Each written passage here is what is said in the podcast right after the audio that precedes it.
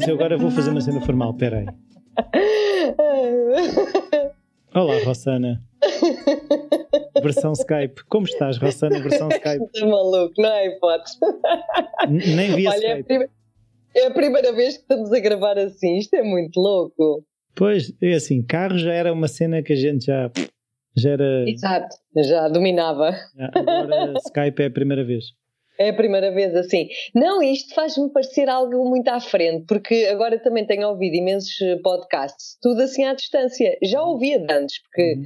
como nós sabemos, os nossos queridos americanos estão muito longe uns dos outros e não só. E às vezes fazem-se entrevistas já por, eh, imagina, por Skype também. Eu também já fiz Ok. muitas para o falar criativo, por isso. Pois, e tu também já falaste com malta que está fora. Austrália, Hong Kong, Brasil. Exatamente. Mas isto para mim é uma novidade, estou-me a sentir assim mais importante. Ah, é? o que a Rossana faz para não estar ao pé. Exato. isso. Não é. Ai, que bendita quarentena, agora já não tenho Não, que gravar ao vivo com aquela besta. Ai, que estúpido. E o mau cheiro que ele traz cá para casa e não sei o quê. Não é nada. Nem te posso oferecer do meu chazinho, nem nada. Que chatice. Eu sou eu, agora só bebo chá aí em tua casa, vê lá como é que isto. Então estás a ver, agora vais estar não sei mais quanto tempo. já viste? Isto é quarentena, nunca mais acaba. Ah, fogo. Caramba. Pois é. Olha, como é que tens passado? Eh, como costumo referir, eh, altos e baixos, eu acho que e isso também eu sinto um bocadinho eh, a empresa onde eu trabalho, também quando nós fazemos eh, reuniões eh, com alguma regularidade, mas temos dois eh, momentos que são o check-in à segunda-feira de manhã e o check-out à sexta à tarde, um bocadinho para fazer como é que foi o fim de semana, o que é que vai ser a semana e depois fazer à sexta-feira o que é que foi a semana e um bocadinho o que é que planeamos fazer para o fim de semana. E também tem um, um tom mais pessoal do que profissional, tem um bocadinho mais de falarmos de nós Uhum. e aquilo que, não- que eu também tenho visto é que as pessoas eh, acaba por haver mais esta, estes altos e baixos porque a vida ficou toda muito parecida porque antigamente tu despachavas, saías de casa e ias trabalhar havia ali uma transição, entravas nos transportes públicos outra transição e, e por aí adiante e, e esta, este comprimir de, de momentos parece que há um, quase uma nuvem que compacta as coisas e que parece que ficam mais pesadas, os, os dias parece que ficam mais pesados porque há menos mudanças e é engraçado que ainda ontem a minha filha mais velha estava a referir ah, a questão de as noites passavam depressa e os dias pareciam que eram muito longos e eram mais ou menos a mesma coisa. Por exemplo, dormes de 9 ou 10 horas e depois o dia tem as outras 10 ou 14, mas parecem muito. E era isso que eu lhe estava a explicar. A medida que nós usamos muitas vezes para controlar o tempo é as transições. Tu, quando acordas, tu tomas um pequeno almoço, depois não sei o quê, depois almoço, e, e há mais transições. E há, ou seja, ao fim de um dia há 10 ou 15 momentos, enquanto o dormir é um momento, ou quando muito se tiveres que acordar à meia da noite, são dois momentos, ou assim. Uhum. Uhum. E pronto, Sim. tem sido um bocado esse o desafio é Sim, é interessante isso que tu dizes. Parece que, de facto, a falta de, de deslocações eh, traz-nos uma dimensão temporal diferente, Uhum. não é? E, e pronto, e, e mexe com as rotinas, e mexe com o sistema nervoso, e mexe com tudo. Yeah. Aliás, é um dos, um do, uma das questões que eu proponho falarmos aqui no nosso episódio de hoje. Então fala. Estou aqui a para ouvir. Bom, vou com... Diga, Não é doutora. ouvir, felizmente. Olha, o tema que eu vou trazer, na verdade, não vai ser assim grande novidade, se calhar para algumas pessoas, mas acredito que não seja para muitas. Deves achar que muita gente viu aquilo.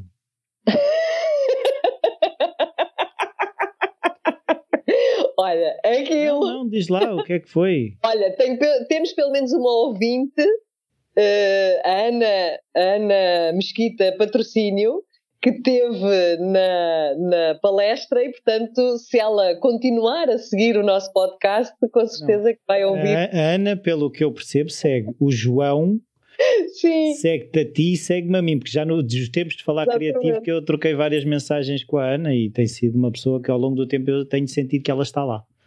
Sim, sim, pá, foi muito giro vê-la e sobretudo vê-la hum, na camarazinha, não é? Eu até disse, olha Ana, está cá, deixa-me ver-te, foi, tão louco. Um, e é muito giro isso, e ela própria acabou depois por me escrever uma mensagem dizendo que tinha achado delicioso este encontro entre mim e o João, porque ela já nos seguia antes. Bom, mas voltando à história da palestra, então, eu e o João fizemos uma palestra. Quem é o João? João Delicado. Uhum. Quem não conhece. Fizemos uma Já palestra. foi nosso convidado único até agora. Exatamente, o nosso único convidado no podcast. Um, então fizemos. Especial, é especial. Uma palestra intitulada Amar em Tempos de Guerra e onde eu abordei alguns dos temas que me proponho falar aqui hoje. Estás a rir de quê? Eu estou também na mesma, lá porque estás à distância, eu estou a ver. Eu estava a pensar, tipo, amar em tempo de guerra, até parece que vocês dois estavam no ultramar e fizeram um casamento por eh, procuração. Não, mas a questão coisa. é, de facto, o título eu acho que enganou um bocadinho, porque as pessoas pensavam que a gente ia, algumas, que íamos falar de relação e de como é que é estarmos em casal de quarentena, essas coisas todas. Não, não era, não falámos nada disso, não era essa não a bolinha no canto. não, a questão do amar, o amar Sim. num sentido muito mais lato e hum. amar eh, este tempo e neste tempo como é que isto é possível, até parece contraditório, não é?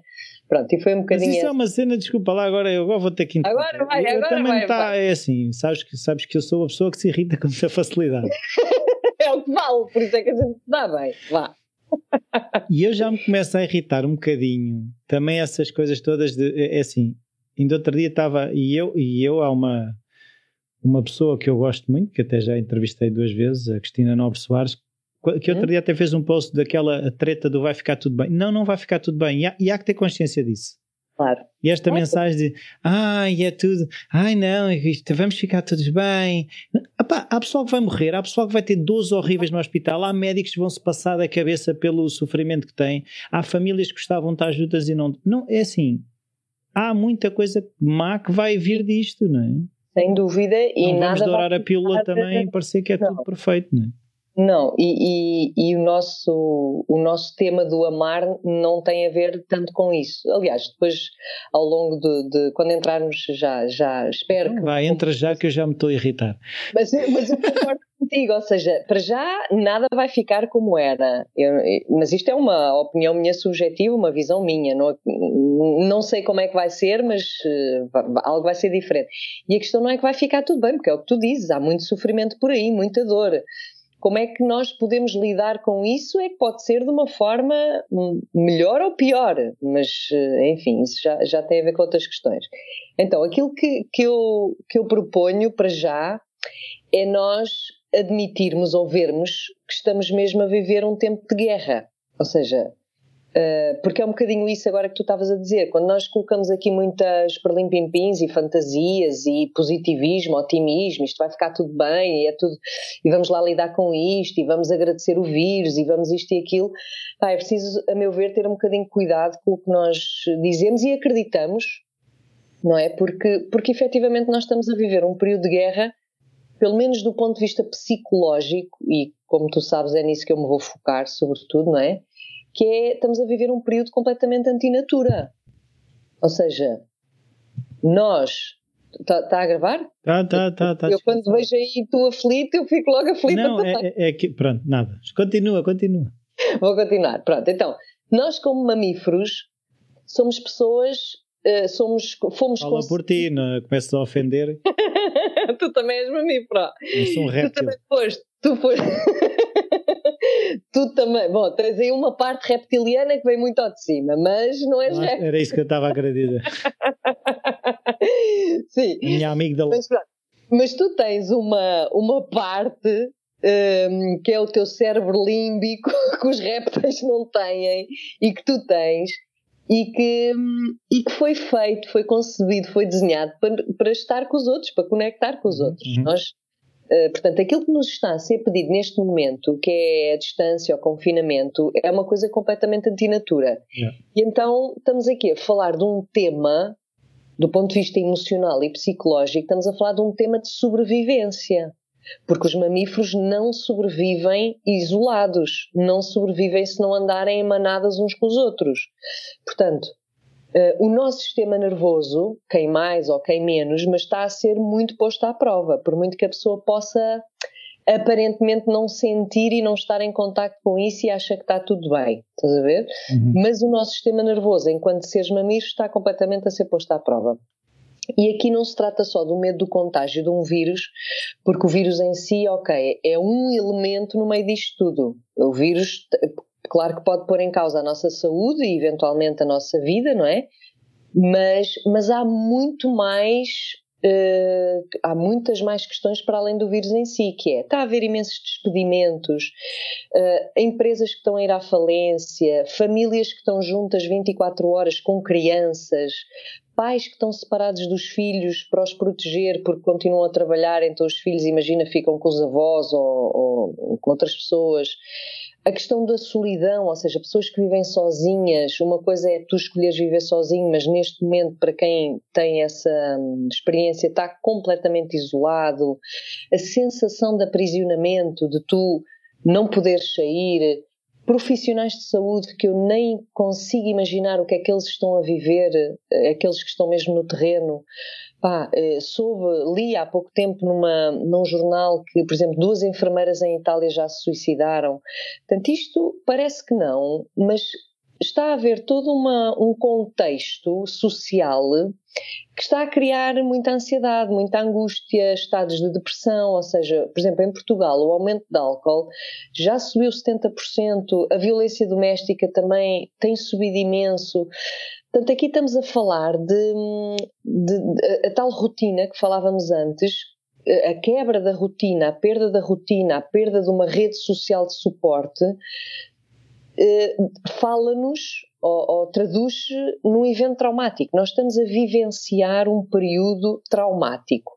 Agora, eh, as consequências que tem sobre cada um de nós será diferente, mas um evento traumático é um evento que vem destabilizar e desorganizar aquilo que existia antes, ou seja, um evento traumático pode ser uma catástrofe natural, uhum. é? pode ser uma guerra, uhum. mesmo bélica, ou pode ser uma, uma pandemia. Ou seja, é tudo aquilo que, independentemente dos efeitos físicos mesmo sobre a pessoa, estado de saúde, etc., mas vem desorganizar um equilíbrio emocional, ou pelo menos uma organização emocional que a pessoa tinha, não é? Pronto. Então o que é que está a acontecer? Que Uh, por muito funcional que a pessoa possa estar a ser, porque eu tenho, tenho falado com pessoas que, e nós próprios dizíamos antes da gravação, que há, pessoas a trabalhar até mais do que trabalhavam antes, ou seja, empresas até a reinventarem-se, a, a, a, tentarem sobreviver no mercado, uh, ou empregados, colaboradores que estão em teletrabalho, mas parece que estão a, a, trabalhar ainda mais e, portanto, parece que não têm tempo sequer para pensar no que está a acontecer à volta, não é? Então, por muito que, lá está, um, pessoas estejam num, num funcionamento ou numa dinâmica muito funcional, isto não significa que estejam, que o sistema nervoso delas esteja a responder de forma equilibrada àquilo que se está a passar, antes pelo contrário.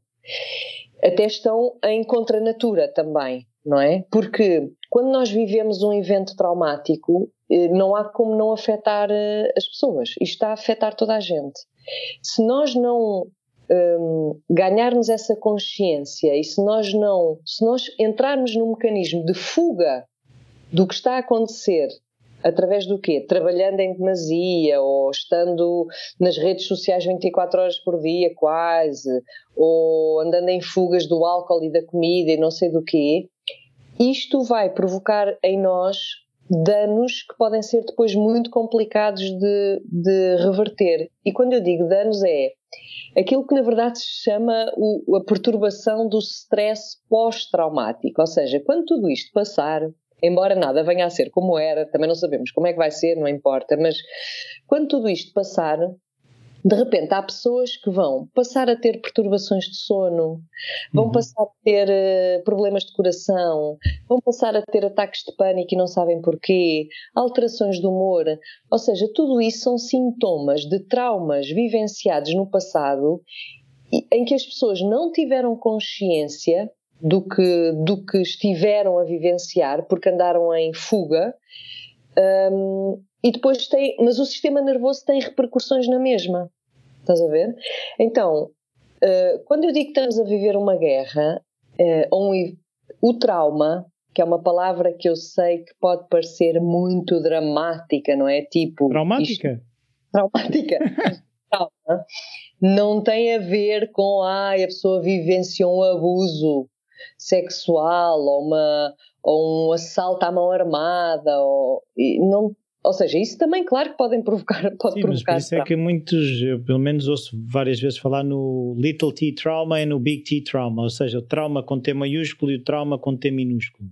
Sim, embora seja muito interessante, sabes que na verdade o trauma Uh, nem todas as pessoas vivenciam os eventos da mesma forma. Portanto, um determinado evento pode provocar mais trauma numa pessoa do que noutra. Óbvio tem muito a ver com o nosso sistema nervoso, o sistema de resiliência, uma série de questões que são individuais, não é? Pronto. Sim, agora fizeste-me lembrar a Laurie Gottlieb que fala na questão de quando aquilo que tu estás a experienciar na tua escala de sofrimento Exatamente. pode ser um 10 e eu achar Exatamente. que aquilo para mim é um 3, mas... Exato. É isso mesmo, é isso mesmo. Então há que distinguir o, o evento traumático, uhum. que é um evento que vem abanar aqui qualquer coisa, e o trauma que fica instalado na pessoa, que é de menor ou maior grau, consoante já o próprio organismo da pessoa, o sistema emocional e tudo mais. Pronto. Um trauma, portanto, é que é, é, pá, o Gabor Mate, de facto, ele, ele, explica isto com tanta simplicidade que até, até me faz, até faz confusão. Que é um trauma, na verdade, é uma ferida, ou seja, é tudo aquilo que vem destabilizar o equilíbrio do teu sistema nervoso, do teu sistema emocional ok? Uhum. Portanto, é algo que vem criar uma ruptura num fluxo que, natural. E é como tu dizias antes, pode ser uma coisa que provoca um pequenino trauma, uma pequenina disrupção, ou pode ser algo que cria uma grande disrupção a ponto de perturbar o funcionamento da vida normal, não é? E eu acredito que, por exemplo, alguém que depois venha a sofrer, lá está, de stress pós-traumático, por exemplo, com a perturbação do sono, Quer dizer, isto estamos a falar aqui de uma coisa já que vem perturbar o funcionamento normal do dia a dia, uhum. não é? Portanto, acho que não devemos, aquilo que, que eu gostava de conseguir transmitir é que não devemos minimizar o que nos está a acontecer. E acho que aquilo que nos está a acontecer acaba por ser uma oportunidade para conhecermos melhor a nossa dinâmica interior. Ou seja, quando nós estamos perante uma ameaça, perante um perigo, seja ele de que tipo for, pode ser um perigo à nossa saúde, à nossa sobrevivência em termos de economias, à nossa. A sobrevivência das pessoas que estão à nossa volta, não é? Da nossa volta, exatamente. Portanto, sobrevivência pode ser em questões de saúde ou emocionais. O nosso cérebro lê perigo ok? E depois nós temos um, um, um, nervo, que é o maior nervo do corpo humano, que se chama nervo vago, que vai, que faz uma conexão entre o cérebro e vários órgãos do nosso corpo, nomeadamente o coração e os pulmões. Então, quando o cérebro lê perigo, e aqui o perigo também é subjetivo, ou seja, onde eu vejo perigo tu podes não ver, uhum. mas uh, pronto, não querendo entrar por aí, mas o nosso cérebro lê perigo e todos sabemos, e os cérebros de toda a gente, uh, a não ser que estejam muito dissociados, sabem que estamos a viver um momento de perigo, alguma coisa da nossa vida, alguma dimensão da nossa vida. Portanto, esse nervo vago recebe essa mensagem e vai transmitindo para os órgãos do nosso corpo. E, portanto, começa a haver disfunções um, a, a, nível dos órgãos, não é? A nível dos intestinos, a nível lá está do coração, a nível do, do uh, da respiração, uh, a, vários, a nível do sono, portanto, começa a haver várias, várias, vários quadros de sintomatologia. E agora, no, porque o nosso corpo responde ao perigo, tem essa inteligência, não é? Agora, o que é que nos está a acontecer? Que perante este, este vírus, a nossa capacidade de resposta ao perigo está a ser muito baixa. Porquê? Porque uma das formas de nós respondermos ao perigo é, é o, a resposta instintiva de fuga. Não é? Nós, quando temos perante uma ameaça, a gente tende a fugir ou tende a lutar. Portanto, há estas respostas de luta ou fuga. Ou a congelar. Ou a congelar. Ora, perante o vírus, tu não tens hipótese nem de fugir nem de lutar. Não há hipótese absolutamente nenhuma. Portanto, nós estamos perante uma situação mesmo muito atípica, porque até numa guerra, por exemplo, tu podes ter eh, possibilidade de fuga, de ataque também, mas enfim, pões-te na boca do lobo, não é? Mas poderás ter possibilidade, maior possibilidade de fuga. Tu aqui estás perante um inimigo que é completamente desconhecido e tu não o vês. Portanto, tu até podes estar a ser exposto e podes estar a ser contaminado e não tens hipótese nem de luta nem de fuga porque não, não estás a vê-lo. Estás a ver? Então, e o que a é que nos... é que ele está em todo lado e não está em lado nenhum. É, um é, é, é isso? É, é, terrível, é terrível. Então, o que é que nos acontece? Que a única resposta que o nosso organismo está a conseguir ter é precisamente essa terceira que tu dizias, que é uma resposta de congelamento, é uma resposta de colapso, é uma resposta de desistência. Estás a ver? Então, não é por acaso que nós, ou alguns de nós isto pode estar a ser mais notório, que é pessoas que andam mais cansadas, têm um ritmo mais lento, têm dificuldade de foco, têm dificuldade de dar atenção aos outros têm dificuldade de completar tarefas, têm menos motivação, há uma perda da normalidade e da rotina e como tal também uma maior dificuldade em, lá está, em fazer frente a isso, não é? Então é como se este vírus nos está, de certa forma, a obrigar a parar porque esta é a resposta que o nosso organismo está a ter, é não estamos com a mesma capacidade de uh, lutar ou fugir naquilo que são até as nossas tarefas do dia a dia, está-nos a obrigar a parar e ao mesmo tempo, com esta paragem, está-nos a dar a grande oportunidade, e é aqui que eu vejo o grande ponto uh, positivo, vá disto, se nós o conseguirmos agarrar, que é ao pararmos, nós somos quase que obrigados também a ir para dentro. Porquê? Porque tudo aquilo que, que são os nossos apoios, suportes fora, não estão a funcionar. Já nada te está a dar segurança praticamente. Então é isso, é, às tantas já não tens segurança do trabalho, já não tens a segurança de saúde, já não tens a segurança, sei lá, até que fiques doente e que o hospital te consiga dar resposta. Portanto, ao estarmos a perder todas essas seguranças externas, está-nos a ser obrigado a vir para dentro. Então o que é que está a acontecer? Que é, nós estamos perante uma, estávamos perante uma, uma dimensão segura, nossa vida do dia a dia, ok? Entramos em ameaça, vem a ameaça. O nosso organismo tenta fugir, não consegue. Tenta lutar, não consegue. Congela. Ok? Se as pessoas ou, não olharem para aquilo que está a acontecer ao seu sistema nervoso, elas vão ficar congeladas aqui. Elas vão ficar presas neste congelamento e posteriormente virá a tal questão do stress pós-traumático. Se, pelo contrário, nós aproveitarmos este congelamento para tentarmos fazer o percurso inverso, mas interior, que é ok, eu já que não posso fazer nada fora, porque há um inimigo cá fora que eu não consigo combater, isto hum, leva-me para dinâmicas interiores até de traumas vivenciados no passado. E estes traumas, repito, não tem que ser abuso, não tem que ser nada, são apenas as nossas feridas emocionais. Quando nós entramos em contato com essa nossa realidade interior, que está mais profunda, mais escondida e à qual só conseguimos aceder quando paramos, então aqui nós podemos aproveitar todo o conteúdo que existe para para trabalhar no resgate de uma segurança interna, por um lado, e por outro, aproveitarmos tudo aquilo que, que são as nossas dinâmicas internas para darmos espaço ao chamado crescimento pós-traumático, por oposição ao stress pós-traumático.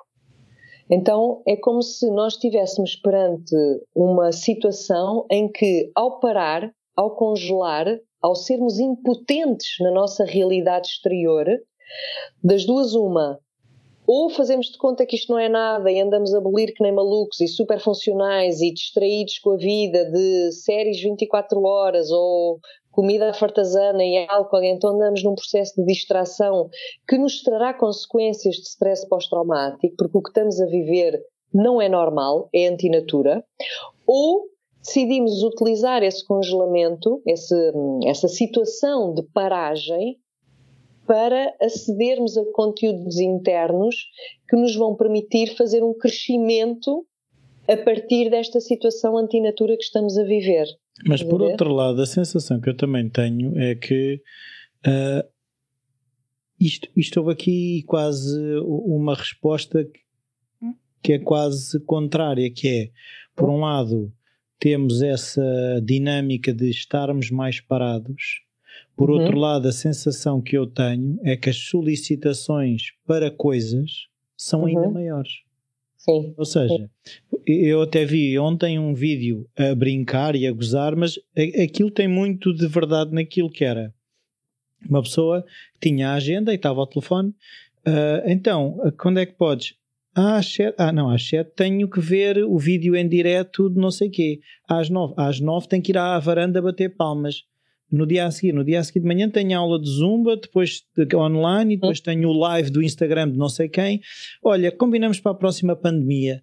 Sim, sim, sim, é sim. A sensação que eu tenho também é um bocadinho esta que é por toda a gente para não ficar esquecido, para não desaparecer. Por exemplo, ainda outro dia aconteceu, o Instagram foi abaixo. Não havia um único live a funcionar. O Instagram foi abaixo. Ok. Uhum. Tudo o que era lives do Instagram, houve ali um, não foi muito tempo, mas foi durante uns minutos, se calhar. Uhum, uhum. Não, não houve lives no Instagram, foi abaixo. sim, Para mandar sim. o Instagram abaixo é que toda a gente agora está. Ainda ontem o Bruno Nogueira, eu fui, ele faz um live todos, todas as noites, entre para aí às 11 da noite ou assim. Uhum. Estavam 65 mil pessoas ligadas a ver o Bruno Nogueira às 11 e meia da noite. Pois.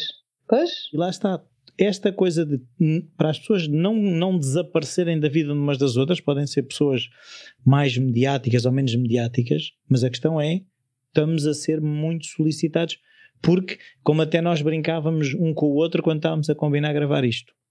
Uhum, eu a uhum. dizer, mas tens muito para fazer? Sim. E, e nós assumimos que por estarmos todos em casa, que estamos todos muito disponíveis e começamos a, a deixar-nos e depois sentimos, se calhar, até às vezes um bocadinho de sentimento de culpa de epá, porque é que eu não, não faço uma videochamada com não sei quem? Ou porque é que eu não vejo aquele vídeo? Ou... É pá, mas tu estás a trazer de facto exemplos que é, é, é mesmo isso.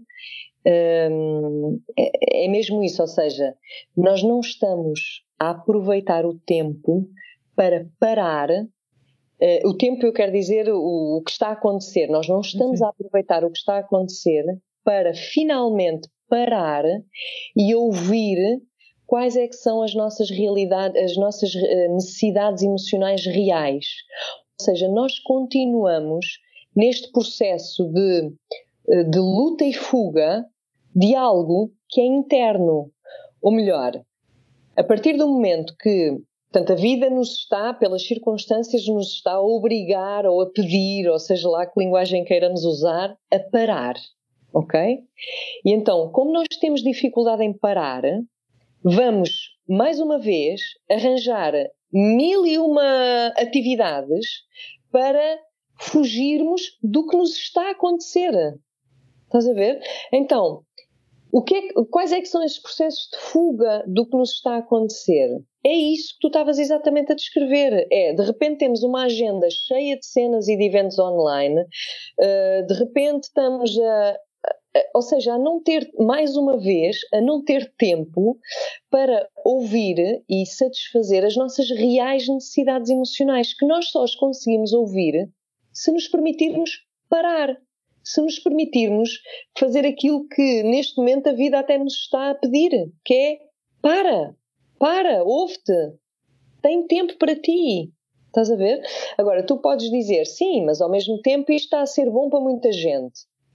Eu não sei se isto está a ser bom para muita gente. Eu sei que. Não estou a ver para muita quem. Coisa, mas... Muita coisa está a ser distração pura. Uhum. Distração, mais uma vez. Estás a ver? Claro que perante tanto estímulo, e isso já tínhamos no passado, e se calhar agora ainda mais a nível das, das redes sociais, perante tanto estímulo, nós temos dificuldade de escolha, temos dificuldade em discernir, não é? É como ires ao supermercado, uma coisa é tu teres dois tipos de cereais à venda, outra coisa é teres, é teres 15. É o famoso, para, o famoso paradoxo da escolha, não é? Exatamente, quer dizer, cria-te até mais angústia e nem sabes por onde é que has de escolher e às tantas levas um de cada, olha, e pronto, não é? Sim, mas é por isso mesmo é que é um paradoxo. Toda a gente diz, ah, eu quero ter a liberdade de escolher, mas quando dão essa liberdade, tu, lá está, ficas paralisado, não é? Completamente. Então o que é que acontece? Que eh, o, o, o que estamos a, fa a fazer ao, ao aceder uh, ou ao ceder a todos esses estímulos nós estamos a desconectar da realidade. Nós estamos a tentar viver uma vida como se nada tivesse a acontecer. E isto é que é o mais perigoso. Estás a ver? Ou seja, claro que não é, também é perigoso e também é distração passarmos o tempo a ler jornais e a ver telejornais o dia todo, não é? Porque sabemos que muita informação também é alarmismo, também é. Uh, como é que se diz?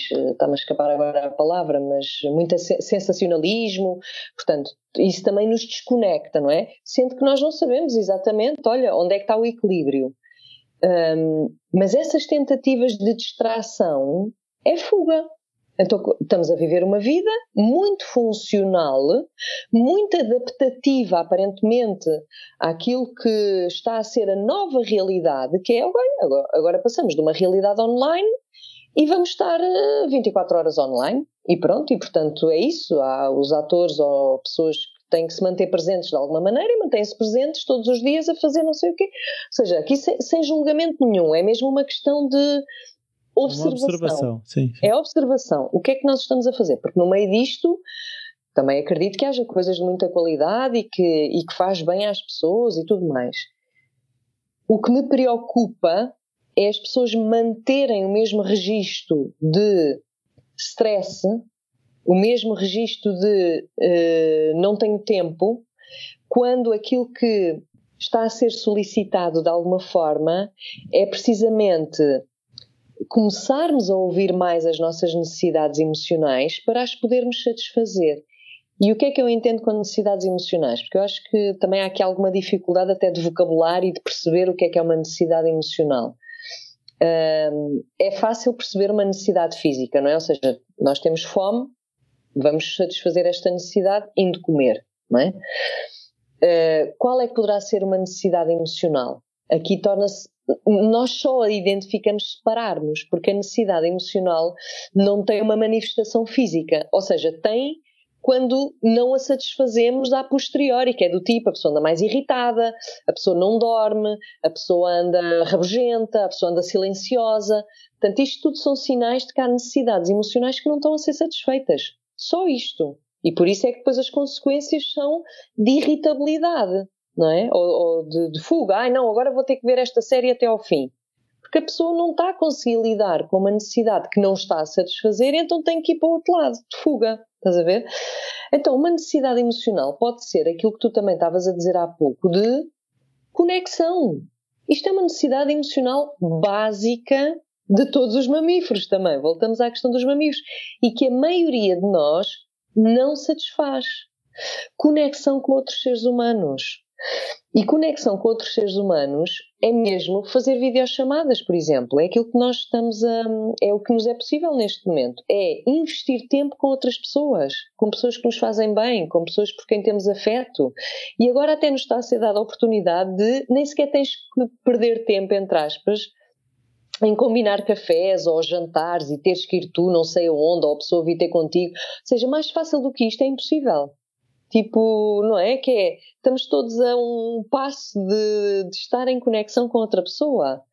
Sim, mas então, esta sensação que eu tenho é que aquilo que era uma possibilidade neste momento, há, há momentos em que se parece obrigação.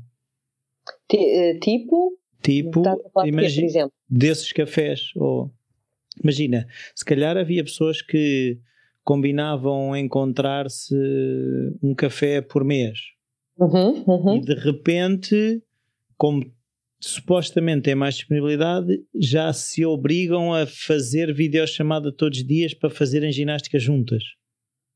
Ah, pois. É, é, que, é que aquilo que eu às vezes sinto uh, é que uma coisa que era um telefonema que se calhar era de 2 em 2, 3 em 3, 4 em 4 ou de 5 em 5 dias, parece que se tornou uma obrigação de ser diário porque estamos a viver este momento. Estou, estou a ver.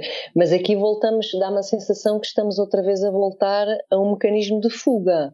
Porque se eu telefono a alguém só para me distrair e para ocupar o tempo, isto é fuga, isto não é conexão com o outro.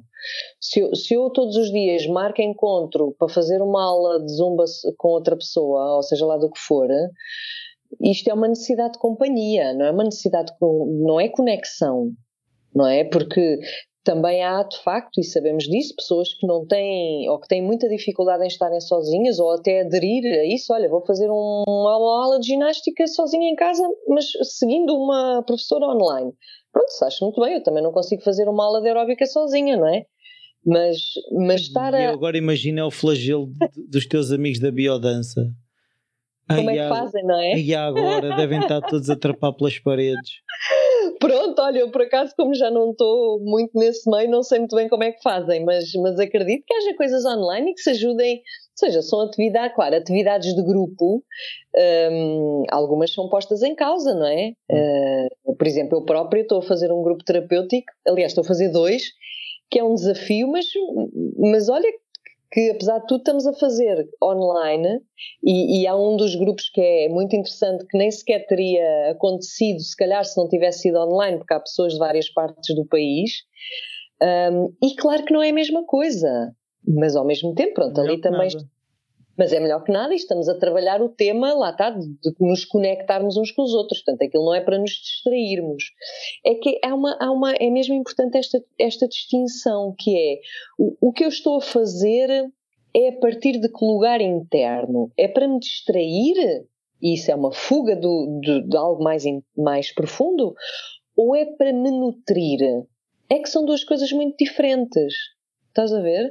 E até podes usar uma mesma coisa com estes dois propósitos, porque imagina que eu estou a ver uma série, estou a seguir uma, uma série que adoro epá, e que me faz pensar, e que me faz chorar, ou que me faz rir, e que me faz aceder a partes internas minhas em que eu me sinto mais rica depois de ver a série. Por exemplo, não é? Uhum. Então, aquela série, aquele episódio, pode ser uma grande fonte de nutrição.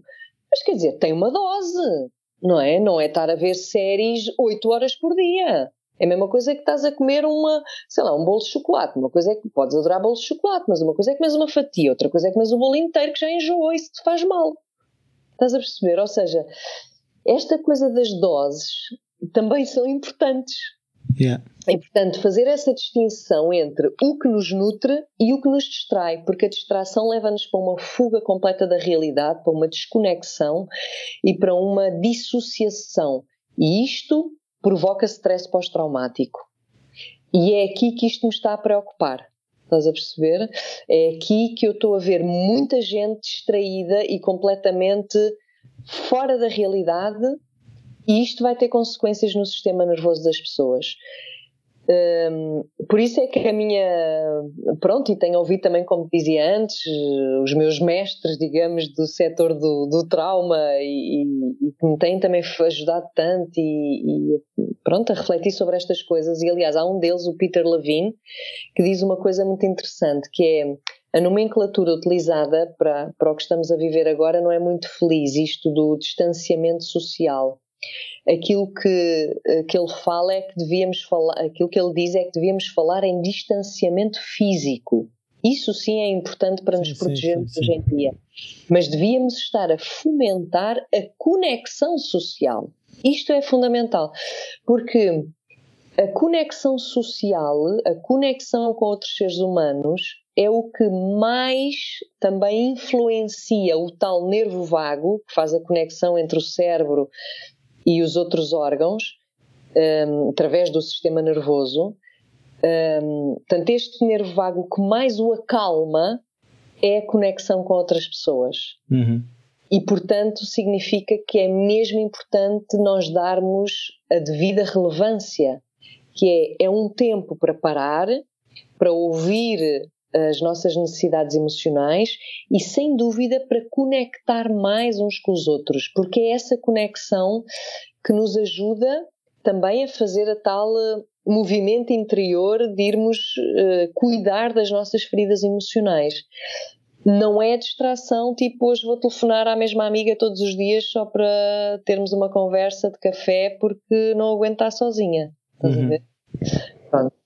Então há, há dois elementos muito importantes no meio disto, a meu ver, para nós conseguirmos fazer o tal trabalho que nos permita ter um crescimento pós-traumático em vez de entrarmos no stress pós-traumático. Portanto, um deles é mesmo essa conexão social. E nós temos visto em Itália, acho que já há casos também em Portugal, de vizinhos que se tentam de alguma forma conectar uns com os outros, ainda que seja através de brincadeira, que também é importante, o riso, o brincar, o, uh, a diversão em si, mas é uma das formas de estarmos também em conexão uns com os outros e sentirmos que não estamos sozinhos em casa e que não somos os únicos a passar por esta por esta por este choque, não é? Um, portanto, a conexão tanto pode ir desde essas brincadeiras de, de, de bairro até uh, conversas online, uh, sei lá, o que for possível fazer com outras pessoas que verdadeiramente nos nutram e não nos distraiam.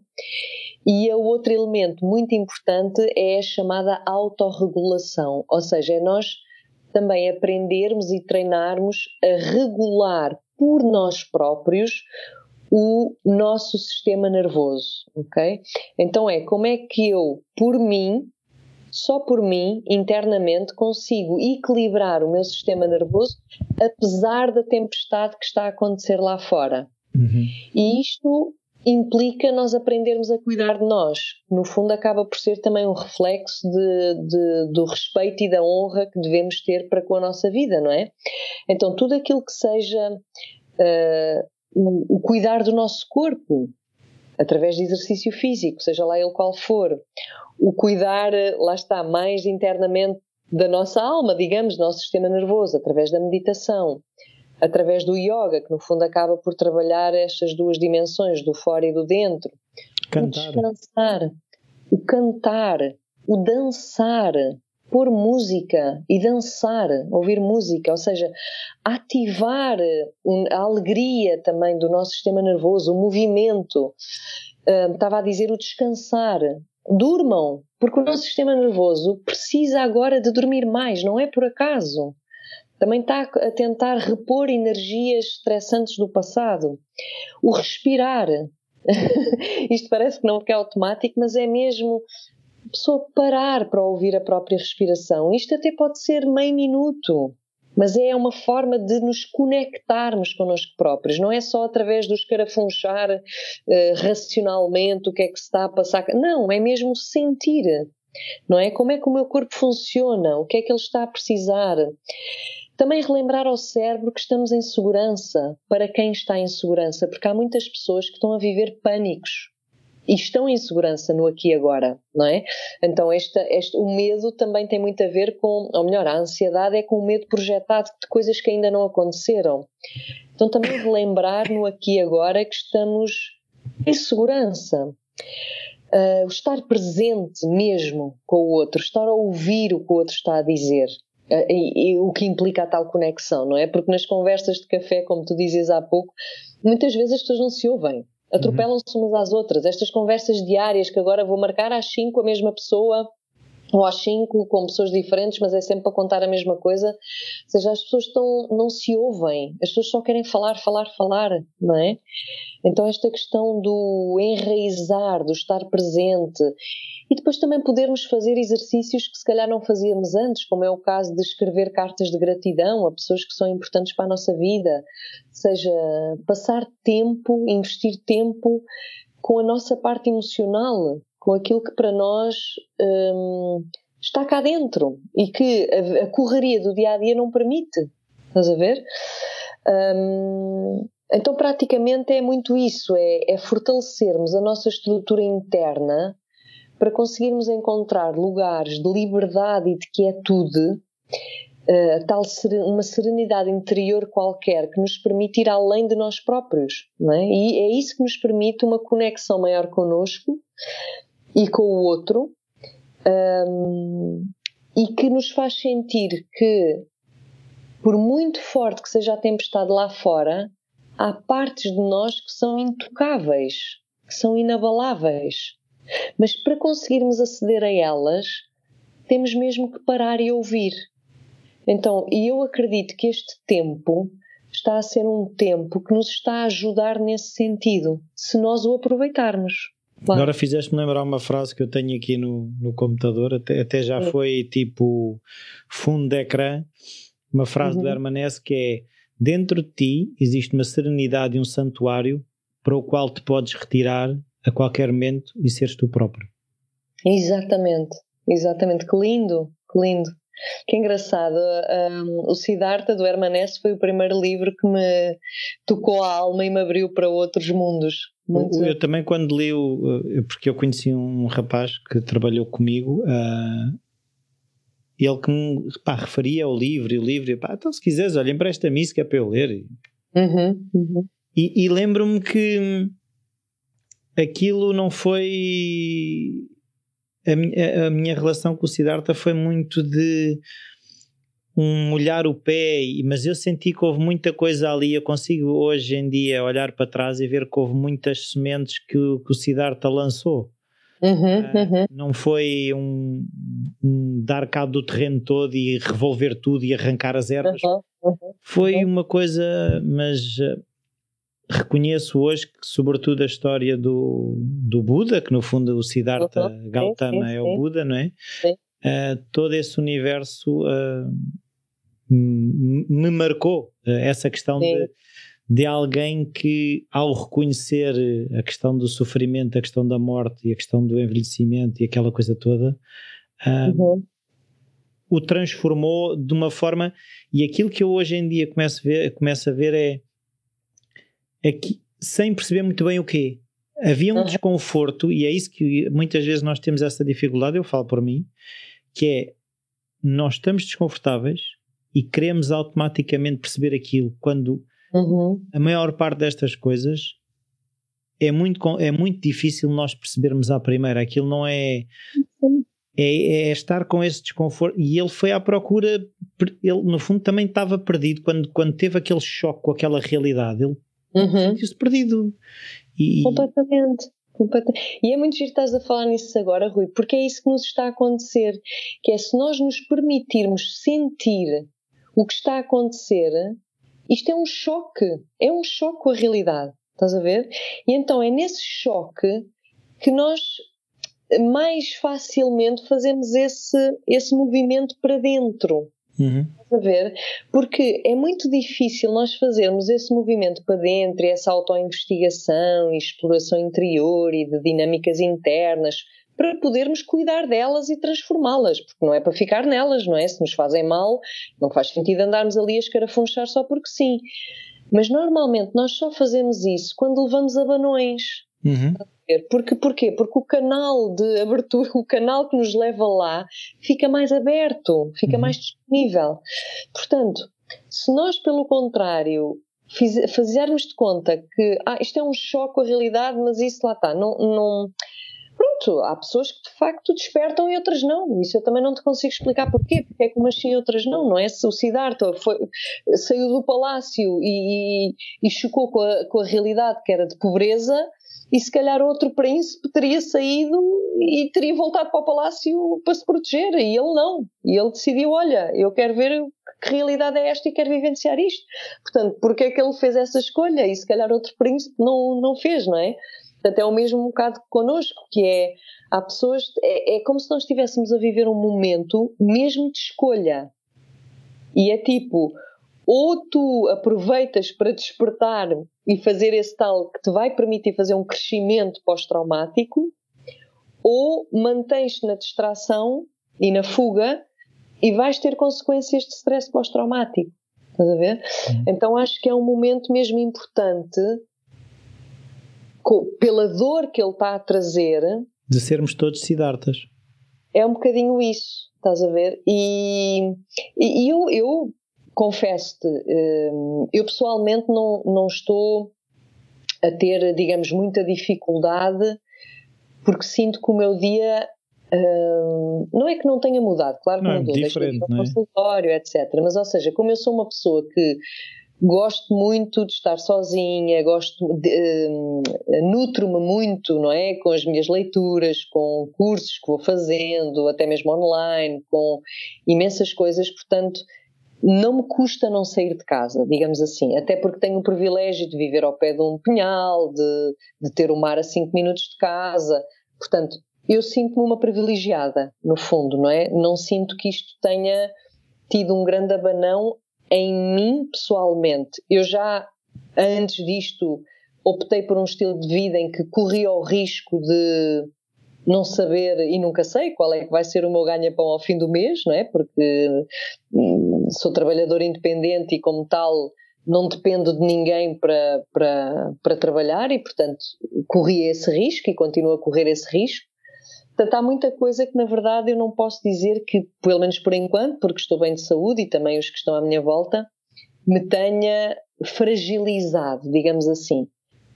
O que me fez ter um movimento também, uma, um esforço maior de não, vamos lá ver o que é que se está mesmo a passar.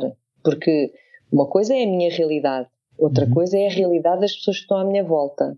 E eu não quero estar indiferente a isto.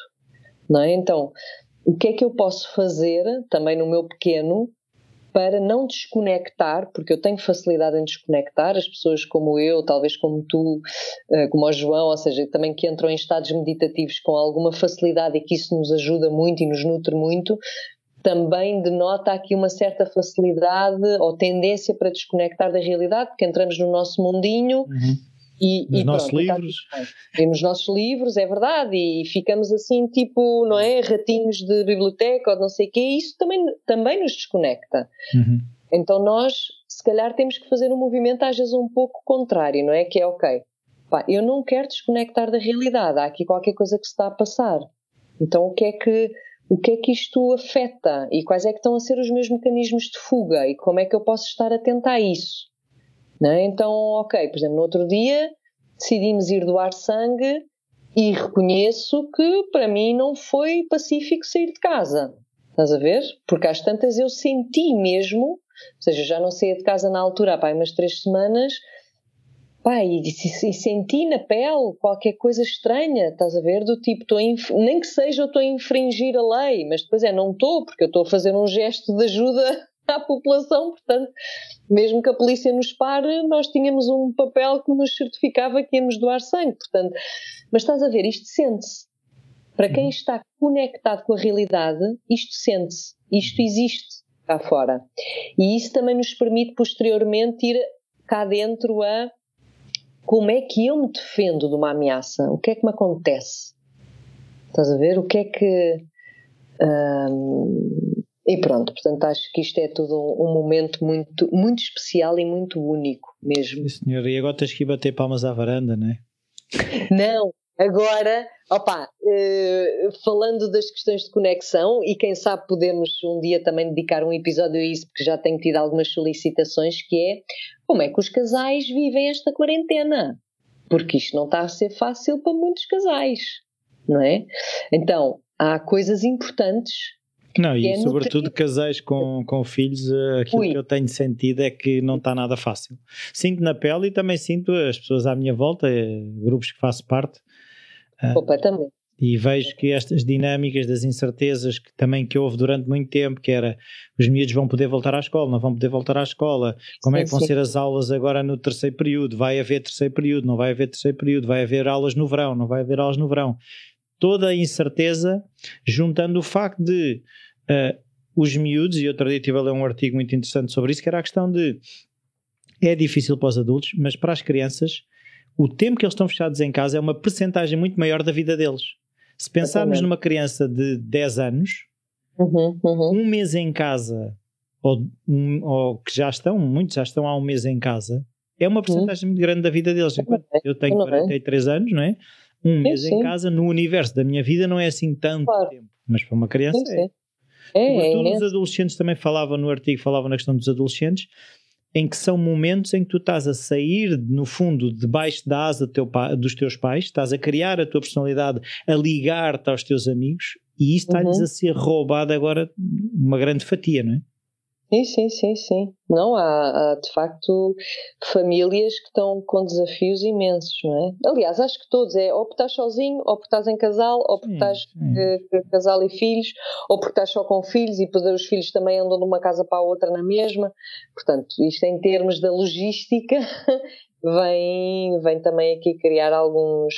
E por isso, mais uma vez, acho que é importante, naquilo que conseguimos identificar quais é que são as necessidades emocionais para podermos estar o melhor possível, eh, é importante cuidar delas, não é? Pronto. Yeah. Uh, uh, e é o que vou fazer agora. Sim, senhora. É então, olha, vai lá nutrir. e tu também. Beijinhos. Então vá, beijinhos. Beijinhos, tchau, tchau.